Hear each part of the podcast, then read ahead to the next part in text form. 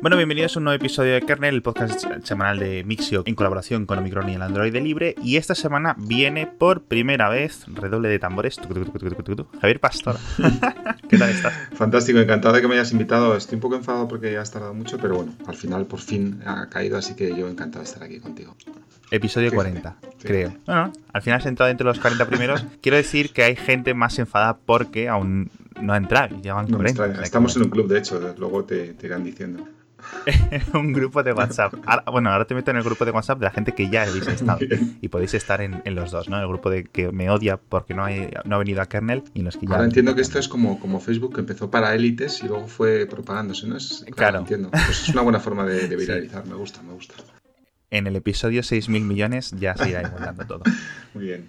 Para presentaros, eh, Javier, eh, Javier Pastor, uno de los editores más veteranos no solo de sataka.com, sino yo creo que de la blogosfera española hispana. ¿Cuántos años llevas escribiendo? Pues eh, empecé en el 95 en plan hobby con una revista de, Amiga. Y... No, no, no, no tienes que decir más, no tienes que decir más, ya está. 95, madre mía. ¿Se habían inventado los teclados en el 95 ya? Y además tiene un teclado maravilloso, mecánico, estupendo. de los que le gustan a Ángel Jiménez, le mando un saludo por aquí.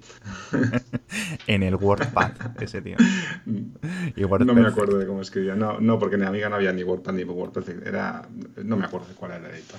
Creo que, no, no, sí, sí que me acuerdo. Había un, un micro Emacs, un Memax se llamaba, que, que yo no sabía ni ah. que, ni que era Emacs por aquel entonces cuando utilizaba Memax. Resulta que era una versión de, de Emacs para, de Emacs para Amiga. Sí, sí. Qué curioso, macho. Fíjate.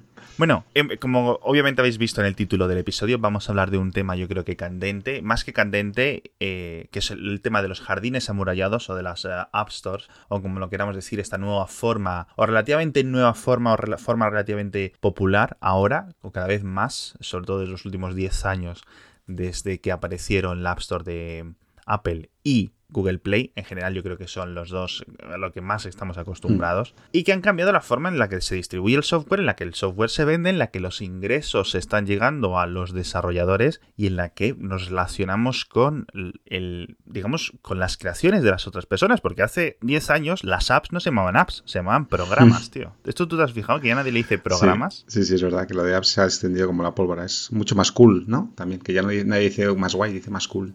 Sí, es, verdad. No lo sé, tío, pero yo el otro día me sorprendí diciéndole app a Photoshop y decía, mira, Para mí, en mi interior, una app sigue siendo lo típico que utilice, que esta, la típica, el, el Fruit Ninja, o la que subes un poco el móvil y se baja la cerveza. ¿Sabes lo que me refiero? Eso es una app. AutoCAD es un programa. Yo hablo más de programas y aplicaciones en escritorio y de apps en móvil. Pero bueno, supongo que va un poco por sí. Me cuadra, me cuadra, aunque ya empieza a ser un poco difícil, ¿no? De ver dónde está la, la, separación, porque hay aplicaciones para iPhone o para Android que son tremendísimas, ¿no? Bueno, de hecho, ahora creo que la aplicación de Facebook pesa más que Windows XP, por ejemplo, o sea que... ¿Qué dices? No sabía, no sabía. Y bueno, y cuando saquen, cuando saquen Photoshop para iOS, que está al caer, ¿no? Creo. O si es que no está ya, no, estoy seguro, porque como lo anunciaron con el iPad este, el iPad Pro, el iPad Pro nuevo, eh, pues no sé, debería estar. Y también va a ser, eso ya no es una app, es una super aplicación. Exacto. Son, son diferentes tiempos ya para la gente que vivió la época fuerte del, rollo escritorio. Ahora es el post-PC y cuando no es el post-PC es el post-post-PC. Así que es, la época en la que nos queda vivir. Dicho esto, 10 años han pasado más o menos y sí es cierto mm. que cada vez siguen trayendo o siguen teniendo un poco de controversia, ¿no? Es decir, claro, sobre todo en, iPhone, porque el iPhone al final, durante un tiempo estuvo esto del jailbreak, etcétera, que le hacían cuatro locos, y digo locos en masculino porque no he conocido a ninguna persona sexo femenino mm. que haya hecho jailbreak, no por nada, si a lo mejor son más listas incluso de no de hacer subnormalidades con el teléfono, pero sí es cierto que pienso que, no hay, o sea, no hay forma, no hay forma de hacer, de instalar aplicaciones en el iPhone que no es de pasar por la App Store, a no ser que hicieras lo que hizo Facebook hace un par de semanas, ¿no? Desde hace un par de semanas. ¿Quieres que hablar de este tema? Es lo de Facebook, bueno, que al final lo ha hecho Google también, pero... ¿Cuántas empresas más lo estarán haciendo, tío? ¿Cuántas empresas más lo están haciendo y que no dicen nada? Pues esto es de estas cosas que hasta que no se salen a la luz nadie dice nada. Parece que todos están felices y contentos sin hablar de ello, hasta que alguien se da cuenta y dice, oye, que esto es una amenaza a la privacidad o, a otra cosa o a mi negocio. Claro. Y entonces salta la liebre, pero, es verdad que... al final lo de Facebook fueron dos cosas. Primero era un rollo de, claro, estamos utilizando esto para espiarte todo el teléfono, porque era un VPN mm. súper vitaminado lo que que estaban distribuyendo. Y segundo, lo estamos utilizando, eh, lo estamos distribuyendo a través de este método solo exclusivo para empleados que rompe las reglas del Apple Store, ¿no? Perdón, del App Store. Así es. Entonces, eh, una cosa es mala, lo de la pero mala con matices y la otra cosa es de nuevo también mala con matices. A mí me da igual cómo lo mm. distribuyan, ¿no? Porque es Facebook y debería poder llegar de la, desde mi punto de vista de la forma que ellos quisieran a sus usuarios, ¿no? Más o menos, ¿no? Ellos serán un poco los que decían. Pero claro, las reglas del App Store son las que son y la ley contractual en España, en Estados Unidos y en la China popular, ¿no? Pues es la que es. Sí, a mí la excusa de Facebook de los usuarios eh, mm, sabían lo que estaban admitiendo y sabían que se les iba a hacer un seguimiento y tal, no me, va, no me vale porque lo primero que has hecho es, violar las, los términos de, Apple. Entonces, lo que hizo Apple a mí me parece bien. O sea, tú tienes unas reglas y las, si no las sigues, pues, pues fuera, me parece correcto. Y si corriges, te damos una oportunidad y sigues, que es lo que ha pasado. Entonces, me parece que todo ha, sido, ha ido por el cauce que tenía que A mí me sorprende que esto haya tardado tanto tiempo en saltar, hmm. porque al final vino por una investigación es decir, ¿qué, es lo que está ocurriendo en Apple? Apple no investiga las instalaciones o no tiene una forma de revisar, oye, esta aplicación o esta, este certificado de esta compañía de instalaciones del App Store para empleados está teniendo una actividad súper rara. Es raro, es raro en Apple especialmente porque ellos siempre han sido famosos por los por la fuerte, vamos, censura, no voy a decir censura, por el fuerte control que había que una aplicación cualquiera entrase en la App Store. Tenían muchos controles previos eh, en Google Play o en Play Store, perdón, eh, en Google Play. Puede entrar prácticamente cualquier aplicación sin tanta historia y en, la App Store es mucho más complicado. Entonces, que, no se les, que se les haya pasado por alto a mí me extraña. Al final, yo creo que además este es el método que se estaba, o en el que se está haciendo mucha piratería de aplicaciones en canales chunguillos de estos de Telegram y en foros, ¿no? Es en plan, te bajas el APK, no el APK, no, el punto IPA o el IPSV y estas cosas, mm. y te lo instalas a través de uno de estos certificados de Strangis mm. que un desarrollador genera, no sé qué, no sé cuánto, que es la, forma más popular de piratería de aplicaciones completas, ¿no? Es decir, claro, tu móvil te lo instala, parece que viene con un certificado real y no certifica y no pide más explicaciones, ¿no? El iPhone, pero bueno, claro, que esto. Y estos, y estos certificados sí que, digamos, corren como la pólvora, porque en el sentido de que duran muy poquito. Claro. Claro. Y me sorprende que Facebook pudiera estar haciendo esto durante años sin que Apple se diera cuenta. Sí, yo no, entiendo qué ha pasado ahí. Debe haber alguna cosa por ahí que ni tú ni yo sabemos, pero es raro que haya pasado tanto tiempo. y Google hizo rápidamente, o sea, se dieron cuenta de que Google estaba haciendo lo mismo desde muchos años antes mm. y creo que Google directamente rápido dijo, no, esto lo cortamos no sé qué, ¿no? El típico el refrán, ¿no? Cuando las barbas de tu vecino veas remojar, ¿no? No veas cortar, pon las tuyas a remojar. Pero, pero bueno, a mí sí que esto me ha recordado, por ejemplo, el caso de Uber. Uber se descubrió hace dos o tres años que estaba utilizando y almacenando la ubicación de los usuarios de iOS que tenían la aplicación instalada, incluso cuando la aplicación estaba cerrada, que era algo que obviamente estaba incumplía varias normas de la App Store, mm. y ahí siguió Uber, nadie la ha hecho. Claro, como, como el Weather Channel este famoso que también ha hecho mm. recolección de, ubicación, Weather Channel entre otras muchas, salió creo New York Times con, con 20 o 30 aplicaciones, no las nombro todas, pero sí que dio el nombre de Weather Channel, que es la típica aplicación del tiempo que tiene un mogollón de gente. No aquí a lo mejor tanto, pero sí fuera en Estados Unidos desde luego, y que también, también de repente se dan cuenta, ¿cómo es posible? ¿Cómo es posible que, se dé cuenta quien sea, un medio, de, esto y no se dé cuenta pues un Google o un Apple? A mí me parece Claro, y al final... Eh, Apple sabe porque Apple tiene herramientas. De hecho, en la revisión del App Store, cuando un, desarrollador envía una aplicación, Apple hace un montón de procesos, entiendo yo, y creo que es obvio decirlo, de descompilación de ese software. Es decir, tú me envías un archivo compilado, yo lo descompilo para ver qué librerías estás metiendo e intentar ver más o menos qué es lo que hace esta aplicación. Más allá de la revisión manual, que es instalarla en un emulador, en un entorno seguro y ver un poco, ¿no? Si sigue, que eso es lo que se supone que hacía Apple. Sí es cierto que el proceso de aprobación de aplicaciones de Apple ha bajado mucho. Hace tiempo tardabas dos, tres, cuatro días, incluso durante algunos tiempos del año, un par de semanas en que te aprobasen actualizaciones de, de, las actualizaciones de tu aplicación. Mm y ahora es en plan casi instantáneo. Y eso ha venido no porque hayan contratado más moderadores, por decirlo así, ha venido porque han automatizado un montón de procesos. Y yo creo que no están súper bien automatizados porque eh, a la semana siguiente entró de nuevo este rollo de hemos encontrado seis aplicaciones, que si Expedia, que si hotels.com, que si patatín, que si patatán, que están utilizando una librería que se llama Glassbox, que saca screenshots de tu, eh, de tu teléfono, tanto en, Android como en iPhone, y las envía a los desarrolladores desarrolladores. Esto, claro, obviamente los desarrolladores lo utilizan para temas de usabilidad, para ver cómo funcionan, ¿no? Para ver cómo reaccionan los, usuarios. sus usuarios. Pero dice Apple, no, es que esto es legal. ¿Cómo que esto es legal? No, es que la única parte que es ilegal o que es, va contra nuestro contrato de la App Store es que saque pantallazos donde hay formularios con información personal. Confidencial o con la información personal. Y yo, ¿cómo? ¿Tú qué piensas ahí? Em, yo es que creo que los, términos se pueden utilizar eh, tanto para la defensa como para el ataque. Y aquí se escudan en, esos términos y dicen, bueno, sí, no pone nada específico de eso, pero es evidente que eso es un poco heavy. Eh, jolín, que de repente estás sacando capturas de memory sin que yo te lo haya dado permiso y a lo mejor son capturas que yo no quiero que, tengas. Entonces yo no sé si lo dejaban claro cuando utilizan esas aplicaciones los usuarios, pero claro, el, problema aquí como siempre es que nadie se lee las licencias de uso, los contratos de... Exacto. Estos contratos que te muestran antes, en fin, complicado. A mí, lo que a mí lo que más me sorprende es que Apple con todo este rollo de la privacidad, que si no sé qué, no sé cuánto, y luego, por ejemplo, permitan este tipo de librerías que son fáciles de detectar. Hmm. Obviamente, Glassbox como librería parece que está totalmente limpia, ¿no? A nivel de...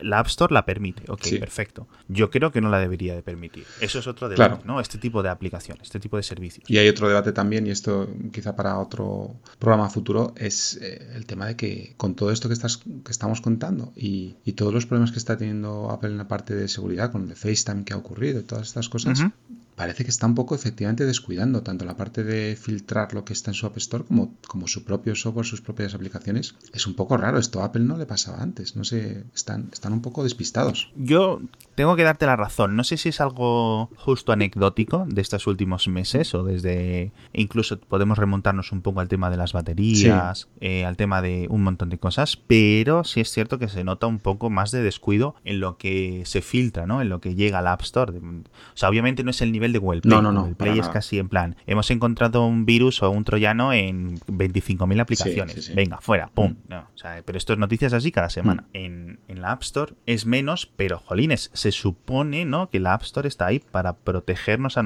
de nosotros mismos. Sí, sí, Era uno de sus, eh, es siempre ha sido uno de sus puntos fuertes. No entiendo qué, qué está pasando, pero a lo mejor es algo anecdótico como tienes, que de repente han surgido tres o cuatro cosillas, pero es verdad que parece como que, jolín, que están un poco despistados, como decía. No sé.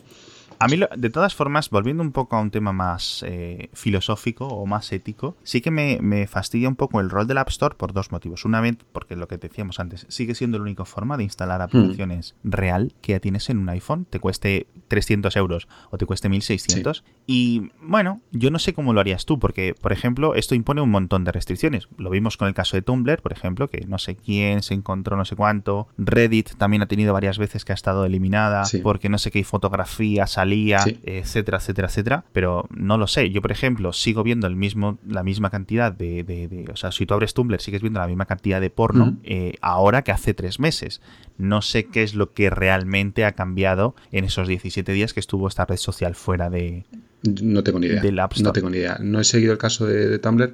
Yo creo que el App Store, además lo he dicho alguna vez en Incognitosis cuando he hablado del tema, cuando se habla de que el iPhone fue una revolución y, que hubo otro, vamos, que se habla de revoluciones del iPod, el iPhone y, y, para mí la otra gran revolución de Apple fue el App Store, fue la, no sé, fue el punto de inflexión de la distribución de software que cambió cómo entendemos el, software y cómo se, se, puede hacer al software, que estaba la tienda de aplicaciones para macOS, pero no tenía ni mucho menos la dimensión. Bueno, de hecho no estaba, ahora que lo pienso, no, no había, no había una tienda de aplicaciones para macOS o para OS 10, como se decía entonces. No, no, no había. No había, claro, se adaptó después, exacto.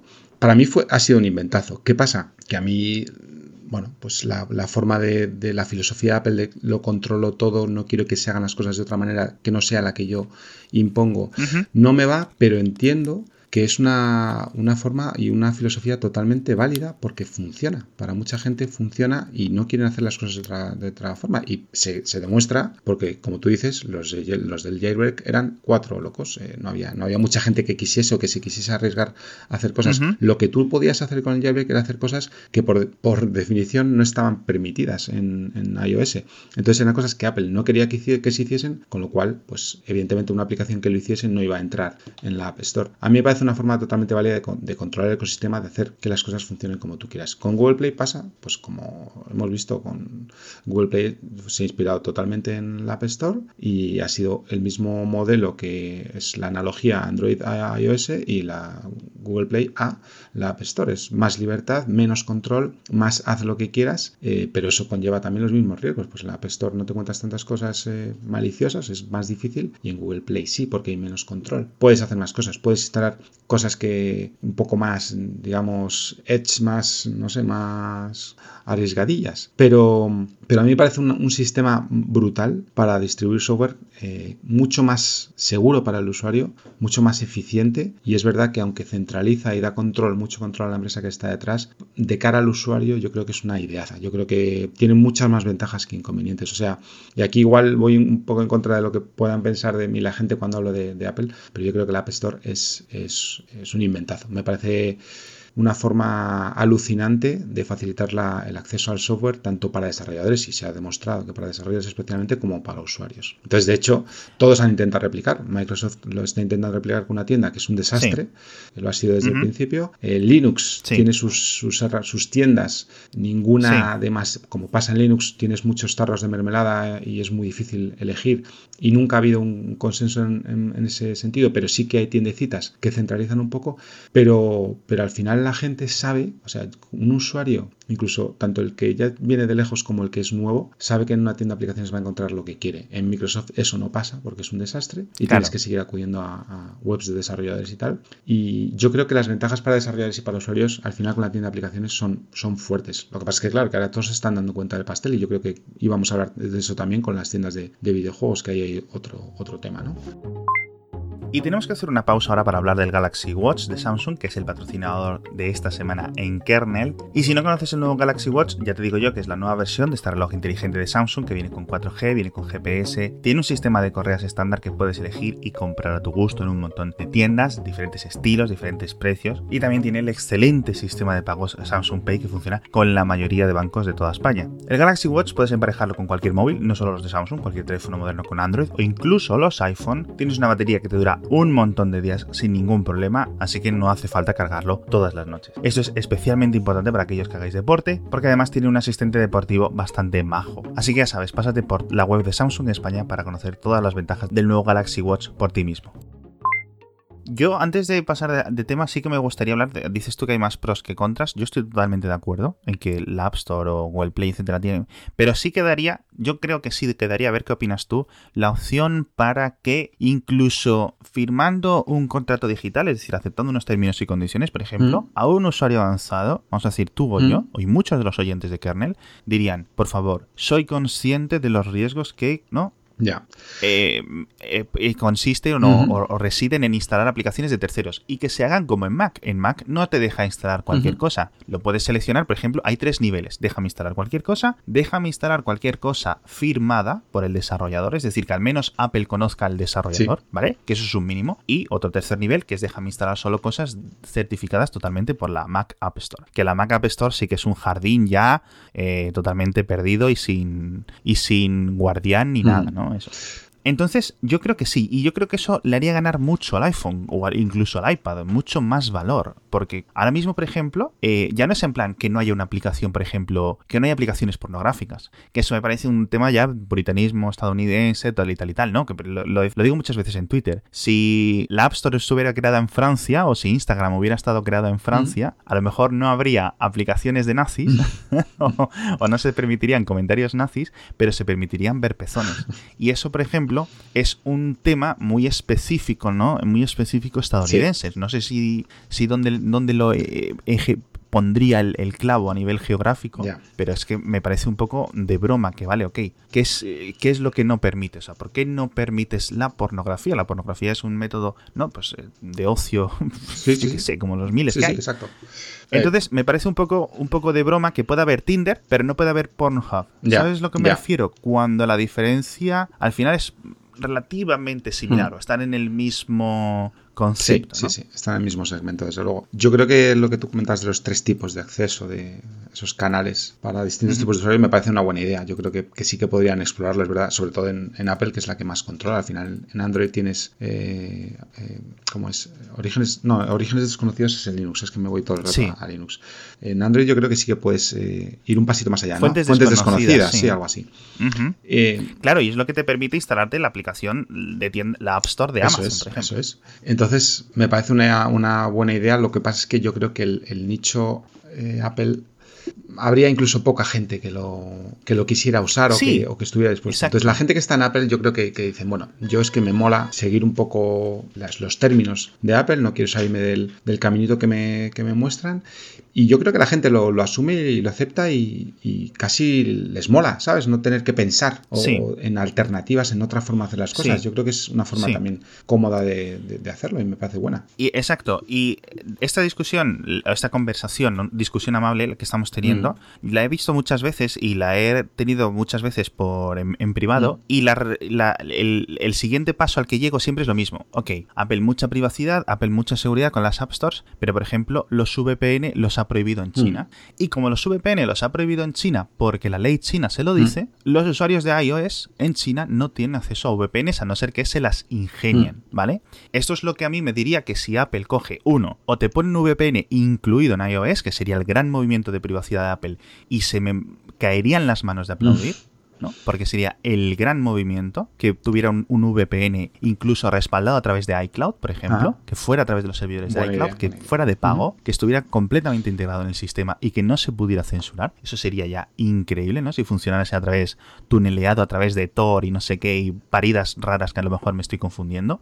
¿Vale? Porque obviamente no hay un nivel de magia, ¿no? Que supere eh, los filtros del gobierno chino, los filtros del gobierno iraní, etcétera, etcétera, etcétera. Pero bueno, entonces, claro, dices, es que fíjate, aquí es que yo estoy hablando de quejarme de que durante 15 días no pude usar Tumblr o no pude instalar Tumblr, pero en China es que no pueden acceder a noticias reales, a contenidos reales, a hablar con sus amigos, a no ser censurados, a no ser escuchados por las autoridades, porque Apple no permite instalar aplicaciones de terceros. Es que ese es un debate complicado porque lo que hacen las empresas para entrar en China es... Y para seguir, para seguir en China es ponerse de rodillas y ¿sabes? Ya, eh, ¿qué se le va a hacer, no? Pero Sí es cierto, por ejemplo, eh, Apple siempre dice, no, es que tenemos que respetar la legislación local de donde estamos. Y eh, lo hemos visto cuando han llevado sus servidores para datos personales de los ciudadanos chinos a China, mm. ahora están haciendo lo mismo a Rusia. La Unión Europea precisamente en general estos datos no los pide, pero no me extrañaría que en el futuro la Unión Europea se pusiera muy proteccionista con esto. Mm. Pero siempre tenemos que decir, hombre, no es lo mismo que Alemania te diga, respeta mis leyes, o Reino Unido, mm. ¿vale? Que te lo diga Rusia, o que te lo diga Irán, o te lo diga Corea del Norte. Exacto. O sea, esta excusa de que es que respetamos las leyes locales, bueno, Apple, respetáis las leyes locales siempre que esté bien. Quiero decir, Apple estaría encantada de poder decir, jo, mira, qué buenos somos, no podemos respetar las leyes de Arabia Saudí, por ejemplo, ¿no? Obviamente, ¿no? Pues por ejemplo, vale, ok. Por ejemplo, ahora sale estos días el tema de la aplicación Staffshare, de que es la aplicación de la gestión de vida digital de los ciudadanos de Arabia Saudí y bajo la ley de Arabia Saudí eso le permite a gente, a los maridos, ¿no? A los guardianes legales, controlar lo que hacen sus, sus mujeres o sus hijas. Entonces, claro, eso es muy cruel. Eso es muy complicado. ¿Incumple las normas del App Store? No, pero Apple a lo mejor podría decir algo, sí, pero no lo va a decir. Con su discurso ético es verdad que aquí se, se, habla, o sea, presume de ciertas cosas, pero aquí igual, pues siguiendo ese discurso debería decir algo que no va a decir, como tú dices. No sé, es complicado. Al final, poderoso caballero. Sí, yo creo que... Al final, poderoso caballero es don dinero. Es el, es el, ya sabes lo que mueve el mundo y los intereses. Y al final, joder, si no puedo entrar en un mercado porque no voy a poder hacer negocios por no seguir esa regla, pues no, no. Yo me quedo calladito y sigo las normas del mercado local. Exacto. Y hablando de aplicaciones eh, o de tiendas de aplicaciones alternativas, hemos visto durante los últimos meses una especie de renacimiento de este concepto. Eh, por ejemplo, comentábamos antes el tema de Amazon. ¿Tú recuerdas que Apple llevó a juicio a Amazon porque Amazon llamó a su App Store App Store. no, no me acordaba. ¿No te acuerdas? Bueno, pues fue un juicio que duró como tres meses, algo así. Yo creo que el juez llegó, lo vio y dice, venga, hasta luego. Pero sí que sí, sí señor, tío. que es cosas que pasan. Era una Apple más litigosa, ¿no? Más litigante de hace, de hace cinco o seis años. Pero sí es cierto que esto ocurrió. Al final, bueno, salió adelante y Amazon tiene su App Store como Apple tiene su App Store. Pero bueno, En Google tienes, eh, o en Android, mejor dicho, tienes múltiples, múltiples tiendas de aplicaciones. Por ejemplo, en China no está un WebPlay, no ser que te lo instales tú por tu cuenta, etcétera, etcétera, etcétera. Y podemos hablar de un montón de las malas formas en las que Google Play Services está tan integrado en lo que conocemos como Android que básicamente es imposible separar Android de Google. Pero en China, por ejemplo, pues tienes tus múltiples tiendas de aplicaciones, las de, los teléfonos de Xiaomi tienen los suyos, los Huawei tienen los suyos, los Samsung tienen los suyos, eh, eh, los Vivo, los Oppo, etc. Todo tiene sus tiendas de aplicaciones y hay 50.000, ¿no? De Baidu, de Alibaba, etc. Claro, esto dices, mm, a lo mejor me interesa que hubiera esto, pero luego pienso, digo, jolín, es que por cada tienda como la de Epics, ¿no? Que ha salido ahora, que dice, vamos a vender nuestros, vamos a hacer como un Steam, ¿no? De videojuegos, que me encantaría, por ejemplo, que llegara Steam a iOS o al iPad, me parecería una gran ventaja, no porque vinieran con su catálogo, que obviamente no es tan fácil como abrir una App Store, pero sí porque ya Valve ya podría tener unos términos de servicio alternativos, ¿no? Y los usuarios de iOS y del iPad, sobre todo, se garantizarían unos videojuegos ligeramente distintos a los que pueden entrar por la App Store. O los desarrolladores podrían decir, es que aquí tengo mejores condiciones, voy a vender a través de aquí. Entonces, a lo mejor una alternativa no sería en plan em, que los usuarios puedan instalar aplicaciones desde cualquier parte, que vayas a cualquier página y te descargues un archivo, ¿no? Como en Windows, pero sí que Apple permitiera crear diferentes App Stores o que iOS hubiera alguna forma para desarrolladores de crear sus propias App Stores. No sé si me explico. Sí, sí, a mí me parece. ¿Vale? Es decir, que llegaran Valve, pero claro, que llegara Valve, que llegara Epic, que llegara Supercell, que llegara incluso Google con su. o Amazon con sus distribuidoras. ¿Y sabes lo que me fastidiaría de que hubiera múltiples App Stores? Que a los dos segundos llegaría Vodafone, llegaría Telefónica y todas estas con, con App Stores totalmente ridículas. Que claro, nadie usaría, pero a lo mejor consiguen hacer el típico marketing y la gente estaría engañada o solo puedas descargar sus aplicaciones para ver el fútbol desde ahí mm. y sean súper chungas, ¿no? Entonces, no sé, no sé. Al final, esto de las App Stores, hay gente que lo define como un dictador benévolo.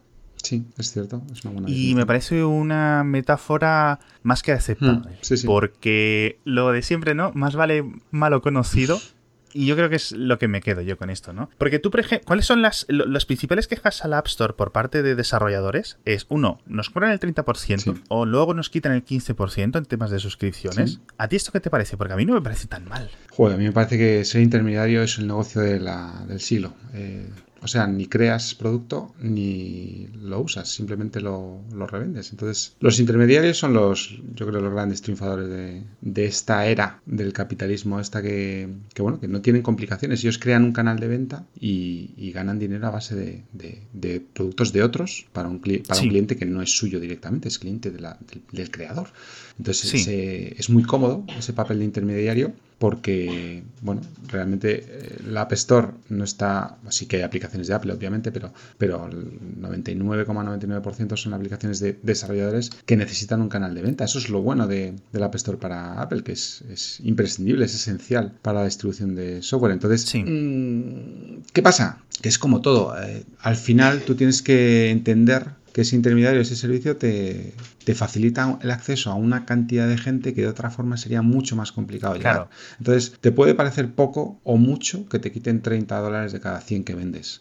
A mí me parece bastante, la verdad, por ese papel del App Store. Pero, teniendo en cuenta que te hacen la gestión de la transferencia, es decir, que te ahorran ya tener servidores, te ahorran el, tener que tener pasarelas de pago, te ahorran un montón de atención al cliente y de gestión de pagos y no sé qué, las transferencias, los costes de las visas, el, las devoluciones, todo ese rollo te lo quitan, ¿no? Incluso la gestión de impuestos te la facilitan porque no tienes que hacer 100.000 facturas, tienes que hacer una factura a apple.inc, ¿no? Entonces, 30% comparado con lo que yo lo he visto que son las facturas de distribución de algunos desarrolladores grandes del pasado, como Adobe, etcétera, no me parece descabellado, no. Sobre todo teniendo en cuenta, por ejemplo, el coste que era vender cajas de software en el pasado.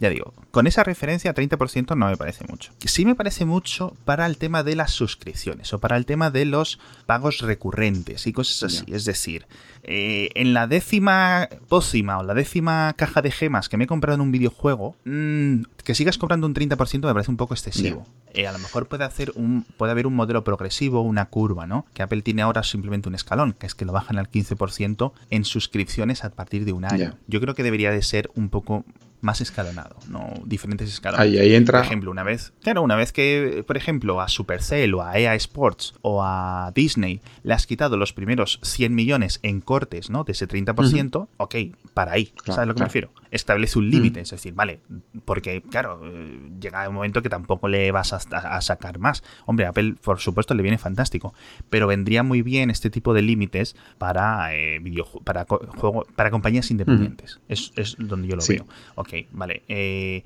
a partir de, por ejemplo, yo a partir de los tres meses de suscripción, bájamelo al 5%. Porque ahí ya simplemente tienes un pago recurrente, pum, pum, pum, pum, pum, pum, que tampoco cuesta tanto dinero. Y ahí es cuando las dictaduras ya no son tan benevolentes. Es que es, el problema. las dictaduras tienen sus cosas, ¿no? sus ministerios un poco más chungos. La historia de los jardines amurallados es que son muy bonitos, pero que, claro, te encierran, te encierran en unas condiciones que, salirse es muy difícil, es muy, eh, ¿cómo se dice?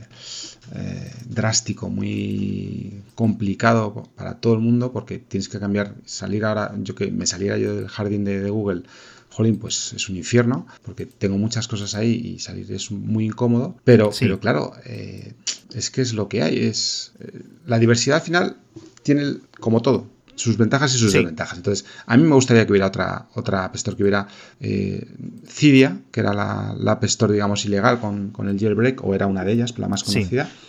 Eh, era estupenda, porque es verdad que, te permitía acceder también a aplicaciones legales, que no, no tenía ningún problema. Pero eh, ahí no había negocio. O sea, los desarrolladores yo no sé si ganaban ahí eh, pasta o había, llegaron a vender aplicaciones, no lo recuerdo, pero yo creo que era solo para aplicaciones gratuitas y, para aplicaciones, pues eso, prohibidas, básicamente. Pero no había negocio. Mm, Apple no va a permitir que haya una App Store paralela que tenga mejores condiciones o distintas condiciones para a, la App Store para los desarrolladores. En todo caso, la tendrían que controlar ellos o llevarse una comisión eh, de esas de esa comisión que cobran. No, sé muy bien cómo funciona. No la habrá, no la habrá, ojo, si, si, si la ley no les fuerza a ver. Claro, esa es otra. Dejen crear, porque ahora, por ejemplo, está el caso en el Tribunal Supremo de Estados Unidos de que está revisando si este tipo de posición dominante sobre el software que permiten instalar a sus usuarios está es acorde a la legislación allí o no. En el caso de Europa, por ejemplo, se está viendo que eh, a nivel, Euro, a nivel de la Unión Europea se está examinando ese rol de Google Play.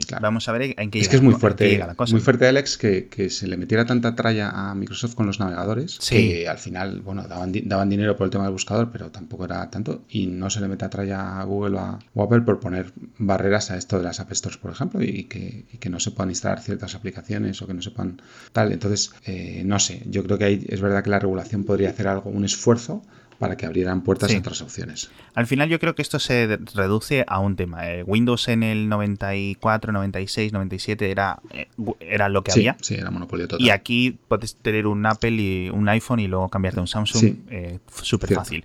Y no pierdes realmente mucho, ¿no? Sobre todo con el nivel de calidad de Android de hoy en mm. día. Pero sí es cierto que, jolines, ojalá hubiera, hubiera más opciones. Bueno, Javier, pues muchas gracias por venir a un nuevo episodio de Kernel. Ha sido una conversación súper interesante.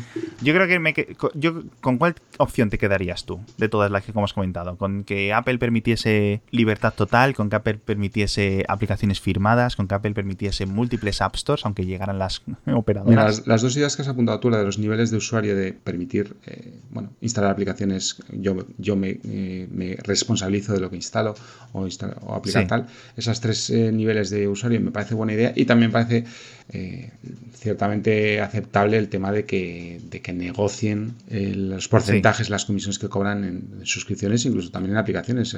pues no sé, en base a ingresos o en base a ventas, pues que se lleven más o menos porcentaje. Pues si una aplicación vende mucho, a lo mejor de ahí coger más o menos. No, estoy seguro, pero vamos, sí que se podría hacer una, fórmula variable en ese aspecto. Exacto. Bueno, pues muchísimas gracias por venir a Kernel por ah. primera vez. No tardaré mucho en volver a llamarte para que vuelvas. y bueno, para la gente que queráis seguir, podéis seguir a, Javier Pastor en arroba javipaz en Twitter, seguidle. Seguidle que tienes menos followers que yo. y los voy a, y eso no los voy a seguir teniendo, pero no pasa nada. No pasa nada. Yo estoy contento con mis, con mis seguidores. Sois los mejores, chicos. bueno, muchísimas gracias a todos.